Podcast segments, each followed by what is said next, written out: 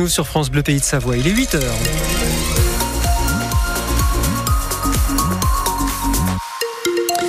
L'info du 6-9, Isabelle Godin. Et sur la route, on va sur les bords du lac d'Annecy-Laurent. Ouais, c'est quoi, ça coince là, à Sevrier. Puis ensuite, avant les Marquisas, il y a pas mal de monde ce matin. En Savoie, c'est guère mieux si vous êtes au bord du lac d'Aigbelette depuis Saint-Alban de Montbel. Si vous rejoignez la 43 depuis l'entrée d'autoroute d'Aigbelette, euh, là aussi, il y a un petit peu de monde sur cet axe ce matin en direction de Chambéry. La météo entre nuages et soleil. Nuages et soleil et surtout beaucoup de douceur. Vous verrez que dans les prochains jours, ça va continuer de grimper euh, jusqu'à 14 degrés par exemple cet après-midi à Saint-Jean-de-Maurienne. Et puis aujourd'hui, c'est la journée mondiale de la radio. Oui, un événement qui a lieu chaque 13 février depuis sa création par l'UNESCO en 2011. Vous vous réveillez peut-être avec nous. Euh, la radio, ce sont des voix, des reportages en direct aux quatre coins des pays de Savoie, des décryptages aussi, des émissions que vous avez l'habitude de suivre. Aujourd'hui, près de 7 Français sur 10 écoutent la radio chaque jour, toutes stations confondues. Et souvent, vous avez commencé à écouter la radio enfant. Ces Savoyards et Savoyardes ont raconté leurs souvenirs à Margot La radio fait partie de la vie de Marie-Paul depuis qu'elle est toute petite. Il y avait une émission le mercredi soir, l'heure du mystère. L'heure du mystère. Je l'ai écoutée pendant des années. Et même quand on était mariés, mon mari ne supportait pas. Aussi appelés les maîtres du mystère, ces adaptations de romans policiers étaient diffusées sur France Inter. Jacques aussi est un auditeur passionné de la station depuis des dizaines d'années. Lui, l'émission qu'il a marquée a un drôle de nom, le tribunal des flagrants délires diffusé entre 19 1980 et 1983. Mesdames, Messieurs, la cour Il y avait un accusé, des artistes, c'était des, des, journalistes par rapport à une chanson qu'ils avaient sortie, un article qu'ils avaient écrit. Et... Le ministère public contre Coluche. Et donc il y avait un avocat, il y avait un procureur, etc. Et c'était un truc de délire complet, quoi. C'était extraordinaire. Forcément, la radio a bien changé depuis toutes ces années. À France Bleu Pays de Savoie, on est maintenant filmé. Et ça fait drôle à Sandra qui nous écoute depuis 10 ans. De mettre euh, une tête sur une voix. En fait, on s'imagine plein de choses. On, on s'imagine un physique. Euh, et puis en fait, bah, c'est peut-être pas du tout ce que je ressentais, ouais. Autre évolution, aujourd'hui, près d'un auditeur sur quatre écoute la radio sur son téléphone ou sa tablette. Donc on n'écoute plus trop la radio sur son poste, hein, Laurent, ça on le savait. Oui. Et comme disait Margot, maintenant nous sommes filmés et on reviendra sur cette journée mondiale de la radio à partir de 9h dans À votre service sur France Bleu, Pays de Savoie. Vous viendrez nous raconter votre meilleur souvenir de radio. Les agriculteurs maintiennent la pression sur le gouvernement. À moins de deux semaines du Salon de l'agriculture, les représentants de la FNSEA et des jeunes agriculteurs sont reçus aujourd'hui par Gabriel Attal. Ils ont déjà prévenu les blocages pourrait redémarrer s'il n'y a pas de vraie garantie dès cet après-midi. Luc Smessard est le vice-président de la FNSEA. La crainte aujourd'hui, c'est qu'on est en train de nous balader. Euh, on voit bien que finalement, on repartirait vite comme avant, c'est-à-dire que le président de la République a annoncé qu'on allait remettre du bon sens. Par exemple, il avait proposé de passer de 14 réglementations sur la haie euh, à passer à une seule réglementation. Où on en est? Point d'interrogation.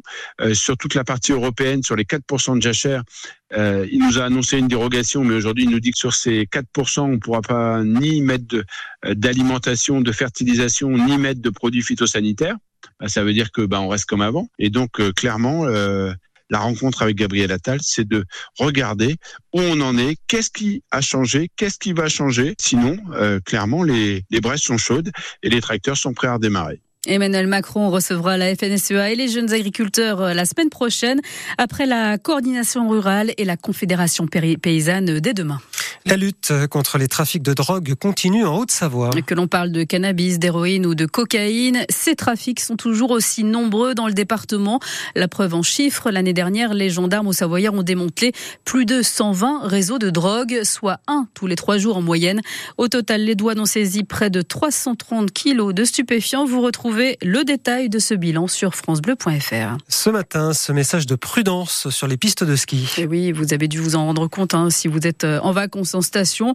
L'enneigement est assez faible et la neige est dure, avec aussi beaucoup de monde sur les pistes. Il faut donc faire particulièrement attention, prévient Yves Le Breton, le préfet de la Haute-Savoie.